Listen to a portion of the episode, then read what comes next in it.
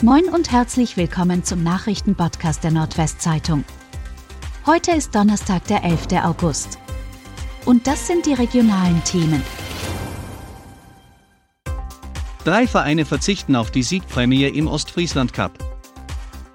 Nach dem tragischen Tod eines 38-jährigen Fußballers des FC Bruckmerland hat der Verein ein Spendenkonto für die Hinterbliebenen des verstorbenen Familienvaters eingerichtet.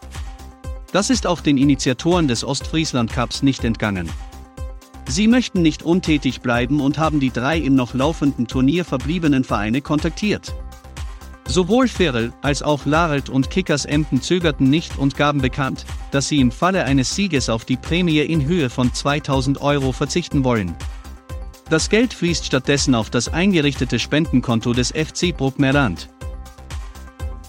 Wohnung im Wollepark brennt aus.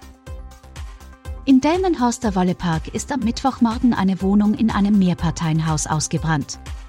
Das schnelle Eingreifen der Feuerwehr verhinderte das Übergreifen der Flammen auf andere Wohnungen. Die betroffene Wohnung im Erdgeschoss stand in Vollbrand, so die Polizei. Eine Bewohnerin wurde wegen des Verdachtes auf eine Rauchgasvergiftung vorsorglich im Rettungswagen untersucht, konnte aber nach einer Erstversorgung entlassen werden. Weitere Menschen wurden nicht verletzt. Nach derzeitigem Ermittlungsstand geht die Polizei davon aus, dass der Mieter der Wohnung das Feuer selbst gelegt hat. Der 55-jährige Beschuldigte wurde außerhalb seiner Wohnung in unmittelbarer Nähe des Brandortes angetroffen und vorläufig festgenommen. Prozess um mögliche Kochsalzimpfungen beginnt im November. Nach möglichen Impfungen mit Kochsalzlösungen steht von November an eine ehemalige Beschäftigte des früheren Impfzentrums in Schortens in Friesland vor Gericht.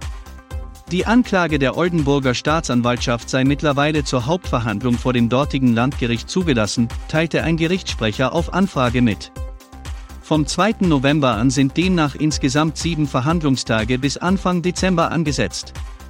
Es sollen mehrere Zeugen und mindestens ein Gutachter gehört werden.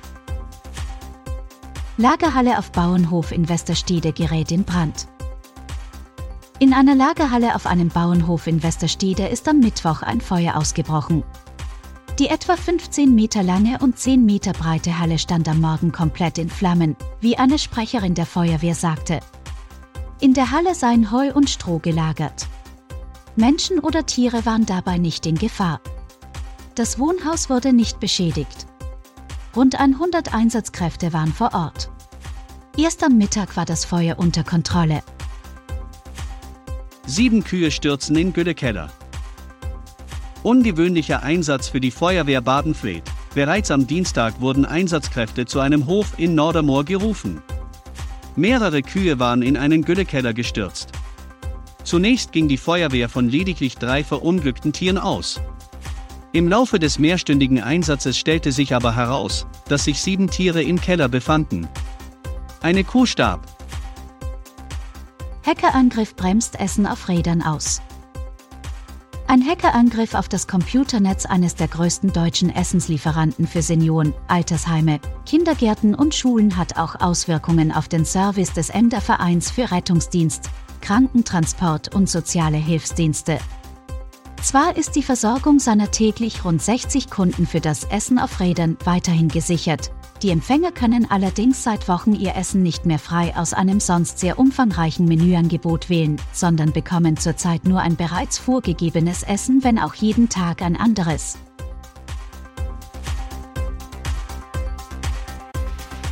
Und das waren die regionalen Themen des Tages. Bis morgen!